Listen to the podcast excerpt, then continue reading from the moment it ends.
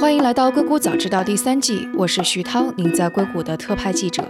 这个世界因科技创新而巨变，那就请和我一起在最前线观察科技创新所带来的变化、影响与机遇。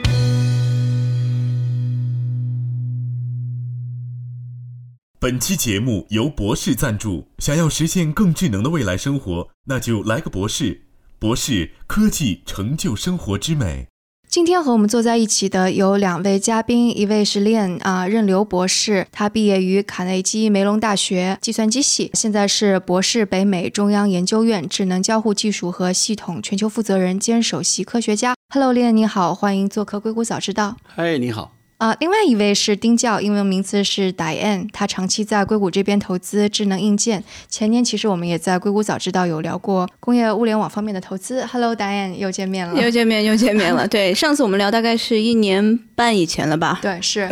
对，所以今天我们的话题其实还是跟这个有关系，因为两位嘉宾在这个方面都非常的有背景。那我们就来聊一聊这个话题。那可能上一次我们跟 Diane 聊的时候是说，在硅谷这边，二零一四到一六年其实有一波物联网投资的。浪潮，但慢慢后来就退下去了。所以达燕在呃一年半之前聊的更多是工业物联网的投资方向，因为你们俩其实都对这个领域比较了解。那我们先来说一下为什么当时会火了一阵子之后迅速的遇冷。之前的一波热潮的话，那么可能从用户角度来说，他看到的这个就是说用户的价值并不是有很好的体现。所以说，这这是一个方面。另一方面的话呢，我觉得从物联网角度来说的话，那么这个物联网这个概念是实际上是一九九九年这个麻省理工提出来的。那么第一个最重要的东西，一个是物嘛，还有个就是这个互联。你一旦有物，然后互联以后，你就会产生数据。产生数据的话，你要是产生价值的话，那你可能就需要大数据的一些算法或者人工智能一些算法的一些叠加。那么人工智能正好是在这个期间的话，它有一个大的发展。从二零一二年开始，或者是慢慢慢慢，你看现在深度学习非常快的进入这个领域。那我是觉得当时的话，可能之前的话，很多的时候 infrastructure 并没有很好的 build up。那么另一方面的话，就是说，那么很多的这个应用算法还没有在这个实际中能够得到很好的这个体现。另一方面的话，可能那个时候因为做工业物联网的话，它那时候可能会比较碎片化，因为你涉及到不同的各种各样的标准啊，互联的标准，就那时候可能说有各种各样的这种标准，所以这个也会产生一些影响。答案你觉得？因为从我们上次聊过这已经一年半了，当时我就觉得这个从消费端来说，其实市场是在变冷。然后其实这个在工业互联网，然后比如说是在一些机器人方面，比如说是在一些这个工业四点零上面，其实是反而是一个春天。对，上次我们是聊到这里。从这个近几年的这个数据来看，其实是每一年投资发生的数目其实是在减少，但其实每一个的金额是在增加的。哦，对，其实每一年从工业物联网其实是整体，因为我们可能先要定义一下什么是这个 IOT。我们说它怎么又忽冷了又忽热了，但其实 IOT 的这个概念还是蛮宽泛的。我们说最早我们可能这种很偏向消费端的这块，我们都把它叫 IOT，但其实 IOT 的这个概念非常非常大，所有的设备能够有数据输入进来的，然后能够这个连到互联网上，我们都可以把它叫做 IOT。对啊，包括这个工业物联网，那么在这工业应用领域，另一方面的话，我们还包括车联网，实际上包括这个汽车这个智能出行领域，那么包括还有智能家居领域，这主要是这几个大的方向。所以这就是三大块。对。从我这边来说，我会觉得其实这几年，比方说 Alexa，大家越来越接受，然后大家多多少少家里边都会有个什么智能音箱，再加上个智能灯泡，其实这个是最简单的一个家里边的物联网的一个状态。那林燕，你会觉得当外界投资人啊或者消费者觉得这个已经不是个 buzzword，不再是个讨论话题的时候，大公司在做一些什么事情呢？呃，从我角度来说，大公司的话，那我是来博士的话，所以我可能要基本上讲一下博士的这个情况，因为它是算是个物联网方面的一个巨头吧。物联网战略角度来说，从德国或者博士这样一个公司来说的话，它其实是战略是非常清晰的，它它不可能随着外面的投资的这个环境的变化而变化，它一定有非常清晰的这个战略。那么它战略是什么呢？我觉得主要是三点吧。那么物联网最重要是物，德国文化角度说，我们说过了，它的东西质量非常高，那么它肯定是精益求精，把物做得非常好。物的话，那么最重要的，举个例子，就是传感器。传感器，比如说像我们这个有个叫 BMI，比如说二七零的这个传感器，它是就是用在手机里头，能够测量这个你的步数啊，测到这些传感器。这些传感器的话呢，它又做的功耗非常非常小。但另一方面的话呢，它的这个可以通过传感器，它可以辨识的这些动作也比较多，这是它的强的地方。包括我们在自动驾驶领域的毫米波雷达，它也体现出德国公司在这个物的这个方面追求精益求精的这种策略。第二个的话，我们说物联网就是连接。那么物就是我们把连接在一块儿，连接在一块儿的话呢，那么从我们公司角度来说，它想的是比较长远一些。那么我们知道肯定是通过云啊，通过一些互联，但是我们可能想的更多的是说，当时连到云上面，那么安全性是怎么样子的，或者是用户隐私是怎么样子的。实际上，比如举个例子，工业互联网的话，其实博士的话是很早就已经提出来了。那么在二零一六年左右，他们在主要是二零零六年，二零一六就是我是说，在二零零六年的时候，那么工业四点零它会组织了各种各样的就是说 working group，就是说它会制定各种标准，像博士的话，他主要是负责工业安全、互联安全性这块的这个标准的这个制定，所以他想的比较全面。但是呢，这个我说到了两点，但其实就是最重要的这个互联网对博士公司的互联网战略的是说，整个公司的座右铭是科技成就生活之美，所以它的科技创新一定是以人为本的。就是说这么说吧，它的用户体验这些方面比较重要。就是我们刚才说的这个这个互联网呃消费物联网领域有一些低潮，那么其实这个也是关系也挺大，因为对用户来说，他需要知道有更好的这个用户体验，它能体现到这个物联网产品的这个价值。所以呢，总结出一句话来说，就是它的东西要做的比较耐用、比较好，但另一方面也要好用。那么它一直是朝这方向去努力的，把 things 做好，把互联的这些安全性、这些隐私处理好，然后呢，把这个用户体验做好，这是它的一直的战略。嗯我能问一下，博士是什么时候把物联网的这个战略放到公司战略当中去的吗？其实很早就开始了。物联网的话，至少是我想十年前就已经有了。十年前，对，这个是很早就开始。这么多年，我觉得我们公司物联网一直是一个非常重要的一个战略的一个方向。我可以举几个例子。这个智能家电的话，我想博士的几个品牌大家都比较可能清楚。我们在中国的话，这个博西家电；那么在北美市场呢，我们这 Thermador 可能跟 Sub Zero 的话比较相似。那么还有一个就是家电里的这个 LV，就是加格纳，这都是我们公司的这个牌子。你比如说像我们现在的这个就是博士的冰箱的话，它可以。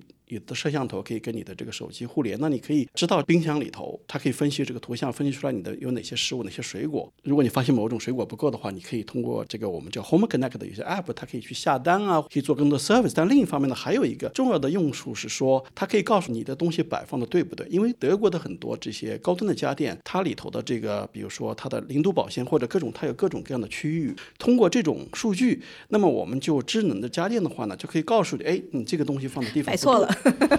这个是一个痛点。再说一个比较有趣一点，呃，厨房做菜实际上可能对很多人可能也是一个比较有乐趣的一个事情。那么怎么样使这个过程在碎片化的时间？那比如说你做菜的时候，你想去查一下微信啊，你比如说你想看看某个菜谱，然后我们做菜的时候怎么样一步步去做呀？那么你可以想想看，你可以拿你的 iPad 或者是你的手机，你可以一边做菜的时候一边弄这个事，也可以做成这种事情。但是你有的时候你要切菜呀，你要切肉啊，你手是不是非常脏啊？这种那这种情况下的话，你就不方便嘛，对不对？那我们博士的一个新的一个产品就是说叫做 Pi，它实际上是一个投影仪，可能也快要这个市场上出现了。我们在这个今年的这个拉斯维加斯的智能消费展上已经展出了这个产品，CES 上已经展出了这个 Pi 的这个，它是个投影仪，它可以投影到这个厨房的这个台面上面。它通过我们这个三维的这感应，那可以知道你的手指在什么位置。这样的话，它把厨房的整个台面变成你的一个操作的一个界面，你就可以去看菜谱啊，把一些数字化的一些内容通过你这个 Home Connect 的这些 App whatever，可以把这些信息放到这个厨房的台面上面去。对，关于这些案例，就是我有个问题哈，因为就最后一个说厨房可以动了，这个这个我在我记得很多年前在微软。看他们类似于一个未来展望的这样的一个样板间的时候，他们就已经展示出来了。然后包括你之前说的冰箱里边到底就是什么位置放什么，可能 CS 可能前几年也都有这样子的展出。那为什么那个时候就这些产品没有 ready？就感觉好像大家愿意为它买单的很少。那为什么可能到现在有这种可能性？然后甚至我们可能说到今年的时候，大家好像对智能家居的这个概念接受度更加高了。这背后有什么原因吗？第一点的话，就是说，如果从中国市场的话，那可能比较典型吧。我们可以算算有多少这个家电是互联的，其实可能还不是非常多。这个是在一个起步的一个阶段。那么大家买的时候呢，首先这些功能的话，大家并不是说一开头的话能够理解的非常清楚。但另一方面的话呢，那我们在 CES 上，比如说去前些年看到的一些我们叫做概念性的一些产品，那么概念性的产品的问题是说，它只是演示了一个。我们叫一个 use case，或者是演示了一个就是一个概念。但实际上呢，从这个概念到产品的话呢，一个是要好用、耐用，这里头要很多技术的这些突破这些东西。你比如说，我们通过摄像头去分析这些冰箱里这些食物，那你的多少准确度能拿到？如果在这个深度学习还没有开始的时候，那基本上不太可能。你基本上说多少年前的话，大概是七八年前的，这根本不可能，因为以前一代的这个算法不可能做到非常这个鲁棒。那么另一方面的话，就我们这个物本身的一些功能。它其实还没有 ready。你比如说我说的这个冰箱呢，它有可能不同区域对不同的食物的保鲜，它有各种各样的这些创新，在这个物上面的创新，它当时还没有跟上来。现在这些创新越来越多，从物的硬件方面和你这个就是说这个互联方面，这样一结合起来的话，就可能会比较吸引人。对，我也觉得这个可能是一个螺旋式的这种创新吧，就是市场，然后加上这种创业公司，然后再加上大公司，是多方面的这样的一个促进。你说我们如果想到苹果这个乔布斯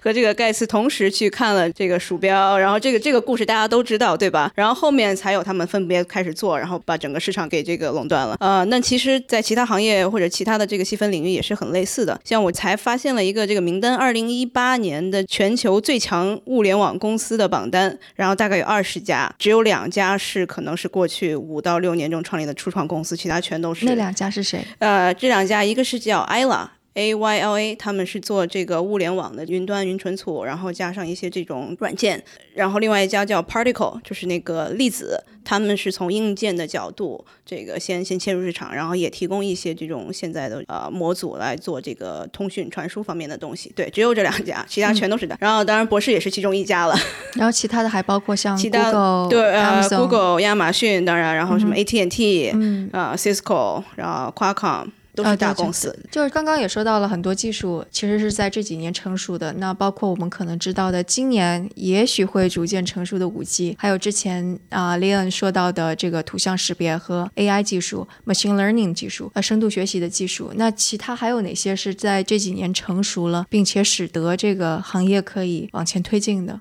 嗯，其实，在计算机视觉这块儿，然后是很大的一块进步。然后不仅仅只是技术要是在那里，其实是需要整个生态系统，然后各种供应商他们有，比如说是各种这个摄像头模组，然后能够在促使创业公司或者是这个生态系统能够起来。像啊，语音识别肯定也是一个特别大的。当然，当然，当然，对。呃，从深度学习这块的话，最重要的一个应用场景是说，这个应用场景必须要数据非常多。那么你。你怎么样产生这么多数据？这就是说，我们的 infrastructure 是不是 ready？很多时候，所以这个有点相辅相成的。对对对，因为像是底层的这种基础建设，只能是大公司做了。一个创业公司其实是很难在多个方面然后突破。像是因为我知道很多大公司的这种投资部门，他们其实是还是蛮多往这种特别核心的技术在看。但是这种核心技术的创业公司，你可能能融到这个 A 轮、B 轮，它基本上就会被大公司收购，因为让他们自己去做市场，然后做其他方面的这个应用产品，然后延伸的话，对他们来说是还是困难比较大的，需要资金。对对。对对，因为在前两年，我们也投过一个这个伯克利学生毕业出来，他们其实是做了一个过滤性的材料。但他自己其实是这个是一个非常好的一个技术。当时他其实是跟德国的一个非常大的一个公司，这个专门做滤芯的公司后面合作了，然后他这个公司才慢慢这个活下来。因为他自己只是这一个技术，他很难说是做产品，然后再去做 to B，然后再去做或者 to C。他们确实是这个两个学生刚刚从实验室里出来，是没有这么大的这样的一个经验和能量。嗯，对。那刚刚提到说这个二十家大公司，就是除去那两家小公司。这个领域有这么多家大公司都在竞争，那现在竞争格局是什么样？然后各自的重点在哪方面？能够给一个大的图景出来吗？我觉得是在不同的这个角度上提供一些这个我们说过的 infrastructure，因为这些所有的大公司他们肯定是看准了这个可能二零二五年大概我看几个报道几个这个研究机构说可能会是三到十一兆亿美元的这样的一个市场，三到十一兆亿美元，对对对对对，这个很大的市场，对，而且它并不仅仅是可能我们这个日常看到的这些什么音箱或者是一个什么可穿戴设备，它其实更大的爆发力会是在。在像是利用，然后任博士说的，在这个出行方面，然后在工业四点零，这个是非常非常大的一个市场。然后像我所知道的这些例子里面没有阿里，我知道有阿里的朋友说他们准备把自己的所有的精力下面的这一个一很大的一个重要的一个战略是放在这个工业放在云这边，往这个方面在做各种布局。现在看起来就是，首先 Google、苹果、Amazon 他们做的相当于是跟用户接触，然后把平台提供给物联网的。这样的一块儿，对对对，没错。然后比如在像是什么 Cisco 啊，或者是像这种 Qualcomm，他们当然就是从这个可能更多的是从这个 infrastructure 这个方面来给大家数据的传递连接，对这个基础协议啊这些方面来给大家提供。所以这个领域就相当于是初创企业，其实已经没有多少机会了，是吗？呃，其实也不能这么说。像我们刚才说那个二十家最有竞争力的物联网企业，有两家其实确实是创业公司，但它确实也是跑出来了。但他们其实是从基础的这种设施、基础的这个方面来给大其他的公司提供产品和服务的。但我觉得是不是可能后面在这个上面，我们有了互联网之后，我们再有了这个搜索引擎，我们有了搜索引擎，我们才会有 Instagram，然后是不是这样的一个方向在应硬件？因为传统来说，硬件是比软件要难很多的，因为硬件有很多的不同的积累，你要积累，你要有供应链，你要有这各种的这个非常深厚的背景研发，有这个芯片，这整个是比要做一个软件公司要难的很多的。所以在这个角度来看，我对初创的这种在硬件企业、在 LT 企业，可能还是稍微还是没有那么乐观。对，可能会值得投，然后值得这个做，能够做成是平台性的公司，可能不会是像这个我们当时这个移动互联网爆发的这么夸张 这样的一个一个情景。但是大公司其实给所有的这些这个生态系统提供了很多方便的地方。但如果生态系统完全建立起来了，可能就又有一些机会了。对对对，就像苹果，我们有了苹果 Store 之后，那其实很多人在上面，其实他也能这个赚到，对，就离 消费者最近的这么一 步。对，因为整个又是一个新的生态系统了，很多个生态系统。其实我觉得还是有机会的。为什么这么说呢？因为物联网的话，现在。在初期的话，我们大家就想到云，那么所有的这些很多的很多的这个处理是在云端，但实际上呢，我觉得是有很多共识的，就是以后到百分之五十的计算是在边缘端。如果是在边缘端的话，那你就有很多的机会。那么你就相对来说，你可以把它我们叫做 plugin 它的自己的生态系统里头。那边缘端的话，我们就说这个边缘计算，这个是很重要的一个方向。那么这里头就需要初创企业也会有机会是吗？对，因为从边缘角度来说的话，那么首先你需要硬件，那么硬件可以做的比较呃怎么样比较做得好？那么这里头还有计算的这个，比如说软件方面的一些内容。但我们叫相对来说，它是物联网中的物。物联网中的物的话呢，它还没有连到变成一个生态系统。如果你能把这个物做得很好的话呢，从这个初创企业来说相对容易一些，因为它。就是还是要离消费者特别近的，可能就机会就大一些。对，因为就是我说到你怎么样使你的功耗比较小，而且你的这个性能比较好，那么就是说我们当时说的这个需要 KPI 上面有一些突破，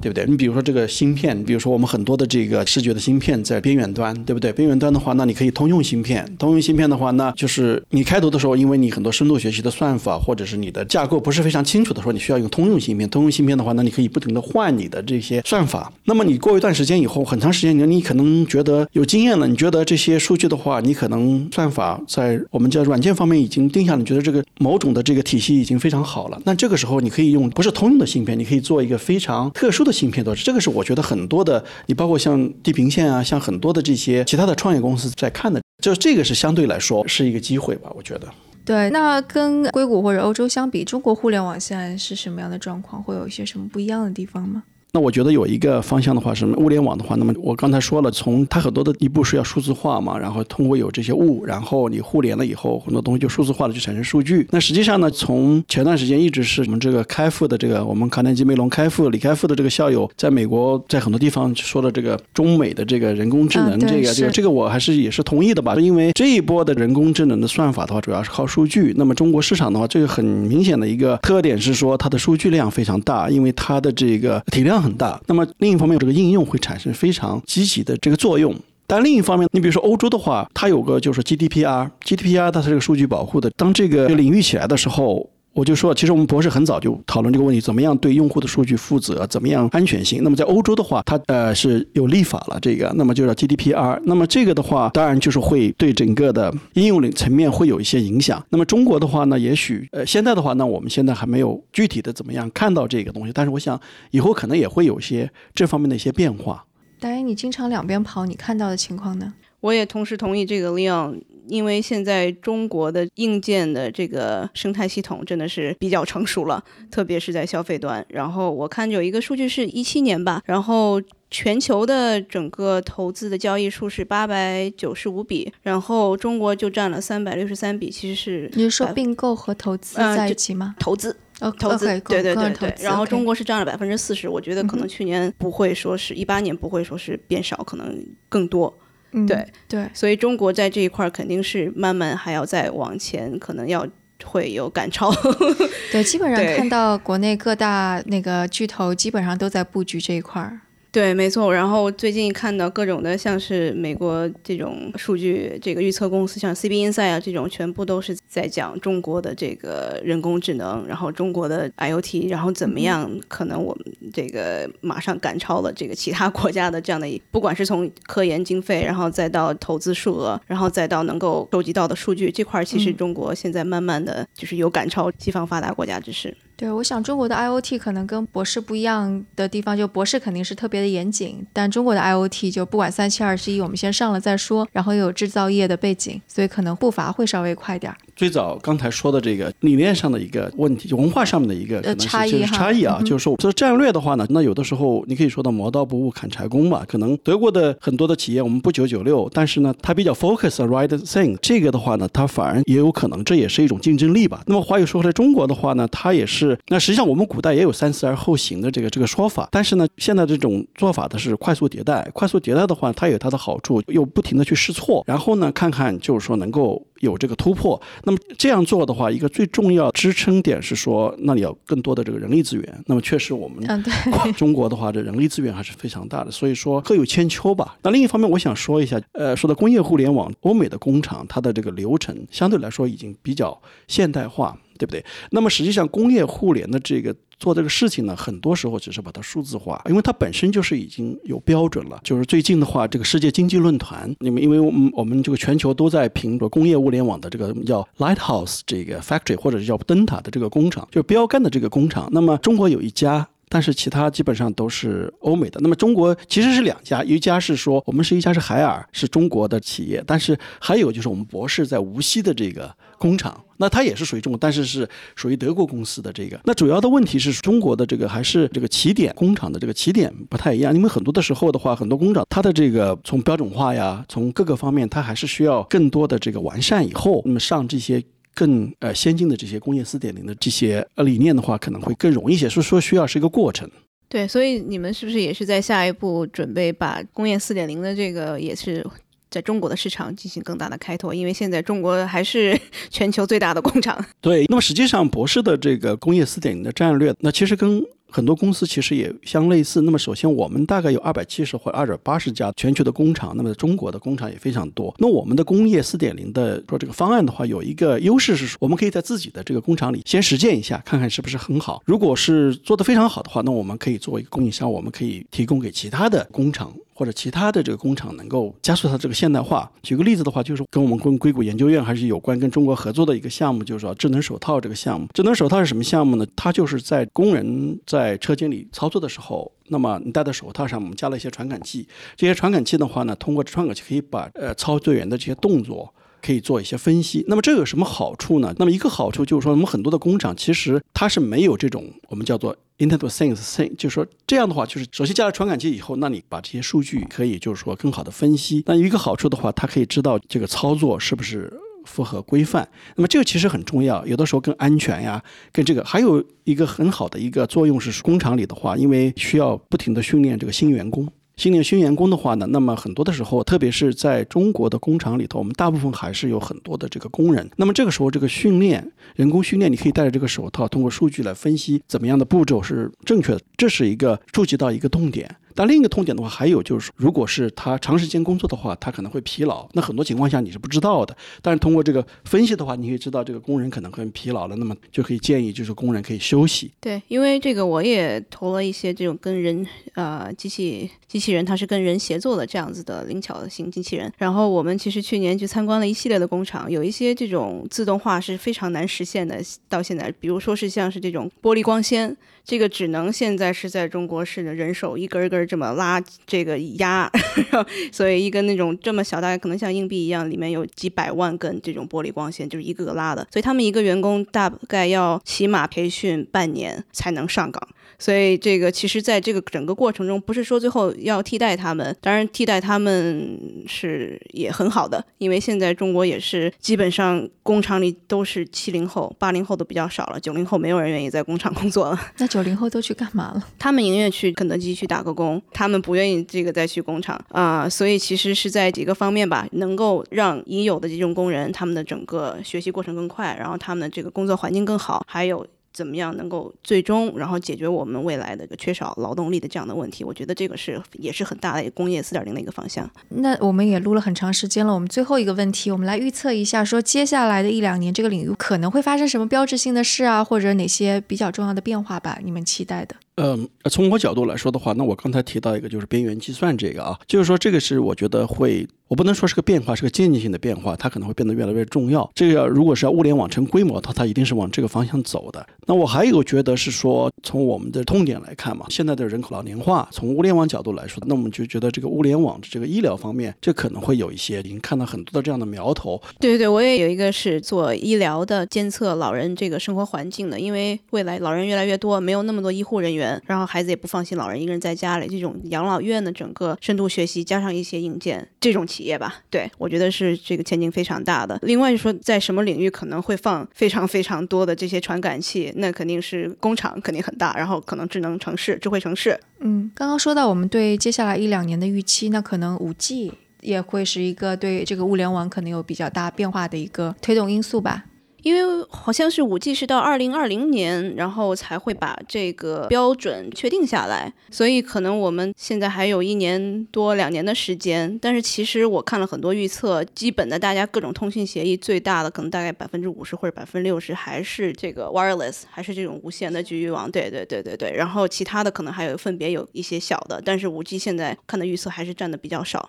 就离真正的可能爆发的可能还得再往后看。但是这个也可以可期的，因为五 G 的话呢，跟四 G 比，它有一百倍的这个峰值的话，一百倍的这个提速，而且它是少的延迟，那它确实会产生一些比较大的惊派，特别是比如说自动驾驶方面，我们说这个它很多的时候，比如说自动驾驶要在复杂环境下能够运行的话，那么高精地图的这个要能够实时的有些呃改变，或者是我们叫做 update，那实际上这些都是都能够帮助。那么另一方面，五 G 还跟交互一个设备其实关系还是挺大的，我们就是说这个 AR、VR 这个东西，对不对？当然 VR 的话，基本上。在室内，实际上你用我们叫这个就是无线网，这个就可以了。但是在 AR 的话，如果不仅是在室内的话，我们是说在各种地方的话，那么实际上它对很多这个数据的这些传输，它的要求还是比较大的，因为它要做增强现实，这个这个可能会在一些的这一些场景底下，这个五 G 会。可能会作为一个 enabler，就是说可以使这个我们叫增强现实的这些技术，能够在各种场景下更多的被采用。好，那今天非常感谢李勇跟达燕做客我们硅谷早知道。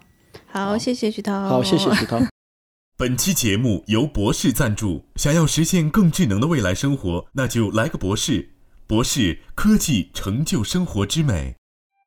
大家如果有什么想法或者评论，请给我们留言，或者在读者群中进行讨论。加入读者群的方法是添加克星电台的微信号，由克星电台小助手拉您入群。微信号是克星电台的拼音全拼 K E X I N D I A N T A I。如果觉得节目对您有启发，也请转发给您一两位朋友们，让他们也听到这档节目，或者在您所使用的音频平台上给我们点赞打星。这样都能够帮助更多的用户收听到我们。那我们下次节目再见。